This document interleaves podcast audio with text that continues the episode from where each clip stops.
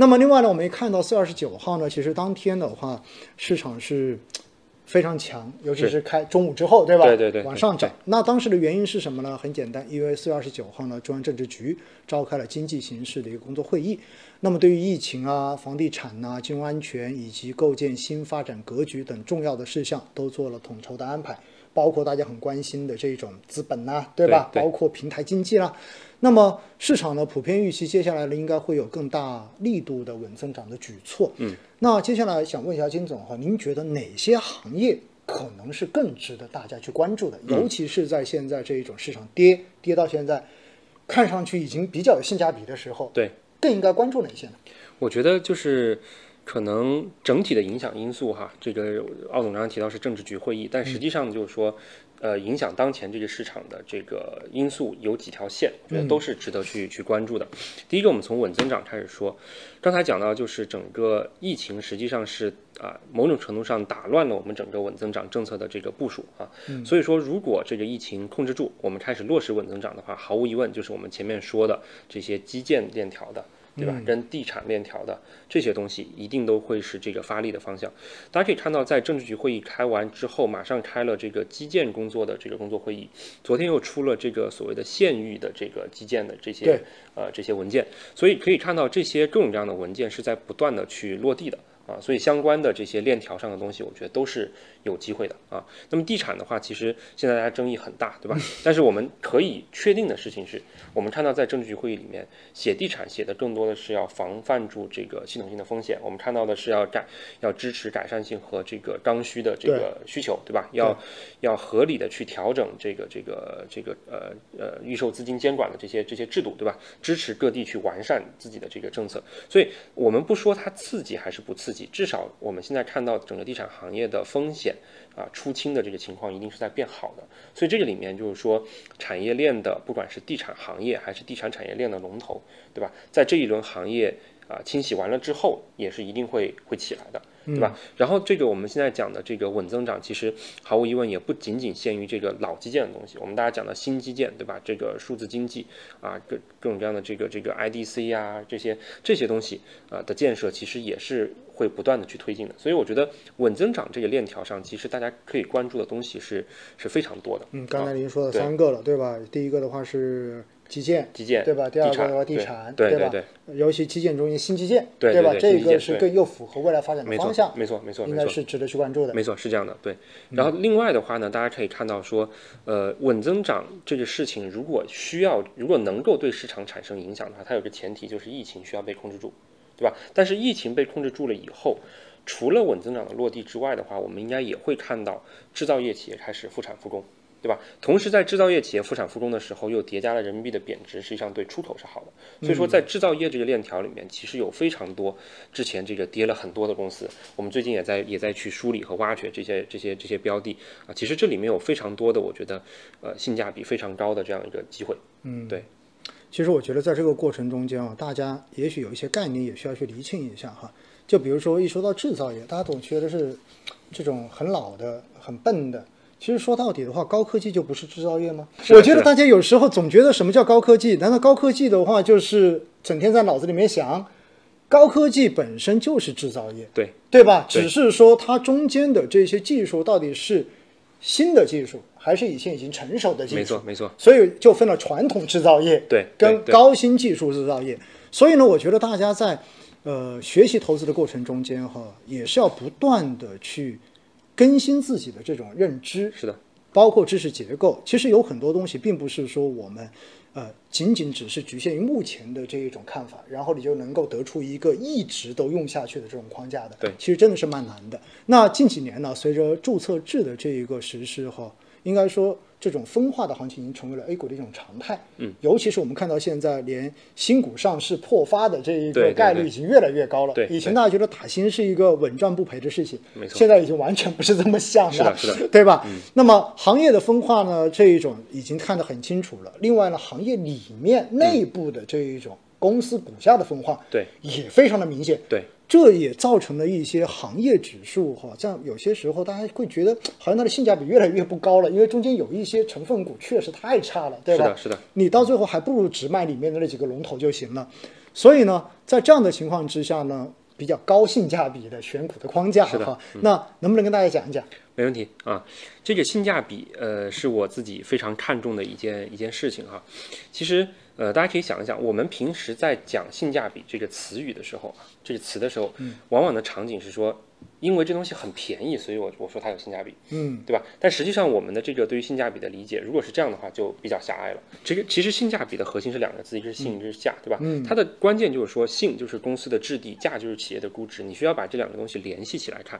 联系起来看的意思就是说，呃，这个质地比较高的东西，你需要去天然的承认说它应该享有更高的估值。我觉得这个是一个需要去必须去认知到的东西。所以说，有的东西它天然的就应该贵，它贵并不代表它收益率低，它贵是合理的啊。所以说，我们做性价比的这个研究和投资，核心就是要把这两个东西给匹配起来。嗯，你比如说，如果一个公司它的这个行业天花板又高，对吧？它的竞争格局又好，公司壁垒又强，公司治理又强，对吧？它这个行业的商业模式，对吧？回收现金流又很好，它凭什么不能享有更高的估值？确实，就所以就是说，我们我们关键就是要认清楚两件事情。第一件事情就是我们怎么去评估这个公司的质地，就是刚才说的这些因素怎么去评估。第二个就是说，那么在这个情况下，我们应该怎么去认知估值？这个估值的高低到底是由它天然的这些能力和商业模式的属性带来的，还是说它被呃一些市场的这个情绪给额外的去拔高了？那么我们必须做出这样的评估之后，我们才能够说，哎，一个好苹果和一个烂苹果，他们卖的价格不一样，到底谁更有性价比啊？所以这这个其实是一个涉及到动态的这个评估的问题，需要匹配起来看。对，嗯其实呢，大家会发现哈，当金总讲到这个投资框架的时候，哈，金总是讲的头头是道。我相信听的听众朋友有点晕了呃估计有点晕。是是是，其实这就有点像什么呢？刚才金总说了买苹果，对不对？嗯苹果的话，哎，为什么这个苹果贵，那个苹果便宜？对，好了，正常情况下面，我想问一下，我现场提问一下哈，大家平时你去买苹果，你怎么来挑它的好与坏？苹果你怎么去判断？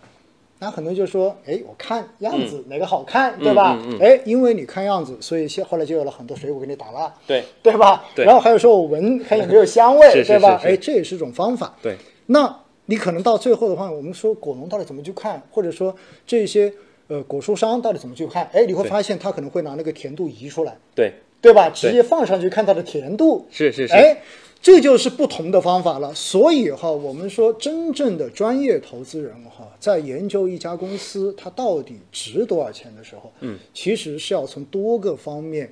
静态的、动态的，对。全部都要去了解，而且不仅仅只是看它的一个财报上面的数据，对，还要到现场去进行实地的考察跟调研，对对对对，要跟这些董秘，要跟这一些，呃，甚至于工呃生产线上的这些工人要去聊一聊，对对对，来看看从数据上面所看到的东西跟实际感性认知的东西是不是匹配的。没错没错，所以没那么容易啊，是是真这样的 没那么容易。对，因为影响公司预期收益率的因素真的很多，嗯，包括你刚才说的商业模式，对吧？对然后经营周期等等。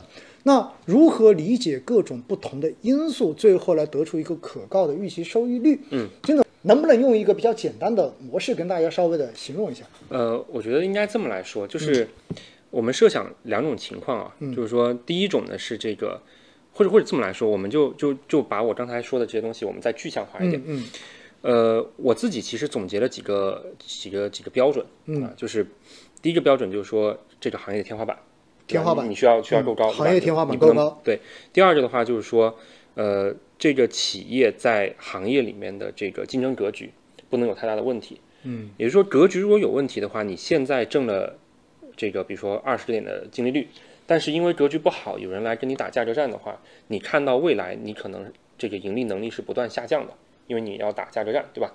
那么在这个过程里面，你的估值、你的市值就一定会受影响，对吧？所以这是第二个标准。第三个标准就是说，你想要实现你的这些发展，到底靠的是自己的能力，还是靠一些外部的支持？嗯，这个特别就是说，我们讲到很多政府支持的产业，对吧？它为什么在某个阶段里面它就是会出事儿，对吧？所以，然后第四的话就是你的这个公司的这个呃管理和治理的能力，能不能把这些机会变成利润，变成现金流，对吧？如果你这四个地方都打了勾的话，这个公司它的经营的确定性，毫无疑问是非常强的，嗯，对吧？你如果确定性非常强，我们就可以去看，我们对对你进行估值定价的时候，就一定不是看现在，一定是看比如说二五年。大家回想一下，我们过去的这些牛股，茅台、宁德等等，毫无疑问都是在用远期的一个情况来做估值。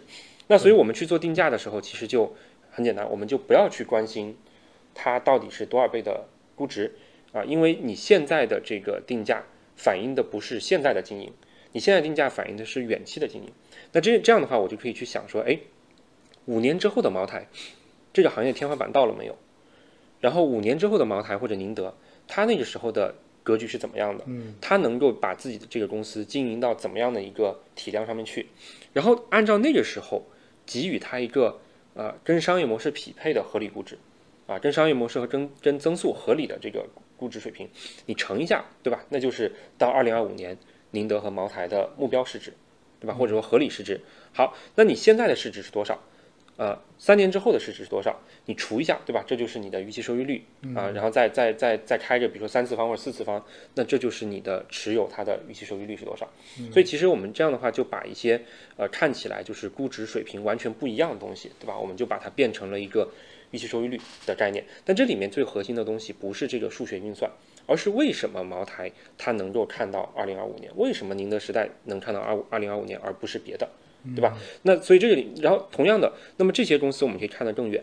那有些公司我们当然可能竞争力没有那么强，那四个那四个选项可能都没有打勾，那它可能就没有办法看那么远，没有办法看那么远。那我们又该怎么去进行估值定价？那么这个时候我们在这个获胜的概率上面是不是又要打个折？等等，你这样的话就可以把这些东西变成一个呃对于预期收益率的呃对比，这个就是我们所讲的赔率，对吧？就你的空间。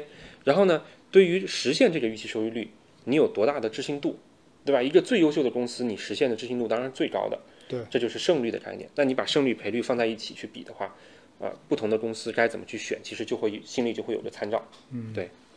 好了，金总真的是已经非常努力的跟大家用比较 形象的方式、具象化的方式给大家去形容到底怎么来选股了哈。其实呢，呃，这里有个特别好玩的事情哈，就是大家如果你对数学还有点感觉的话呢。